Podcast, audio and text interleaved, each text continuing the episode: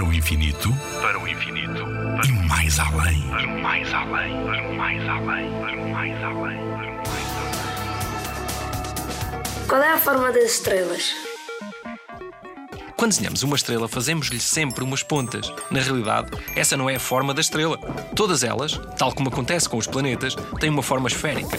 Os cientistas dizem-nos que isso acontece quando se junta muito material para formar os planetas ou as estrelas, a gravidade faz com que todo esse material queira cair para o centro. E é por isso que ficam com a forma esférica. No entanto, por se encontrarem extraordinariamente longe de nós e como o nosso planeta tem uma camada de ar à sua volta, a atmosfera, a luz da estrela, quando passa por lá, muda de direção, muitas vezes, dando-nos a ilusão de a estrela possuir várias pontas. É por isso que muitas vezes representamos as estrelas com pontas. Podes ver isso nos desenhos dos teus colegas, nos desenhos animados e até nas árvores de Natal. Nuno Milagaya, do Parque de Astronomia de Constância.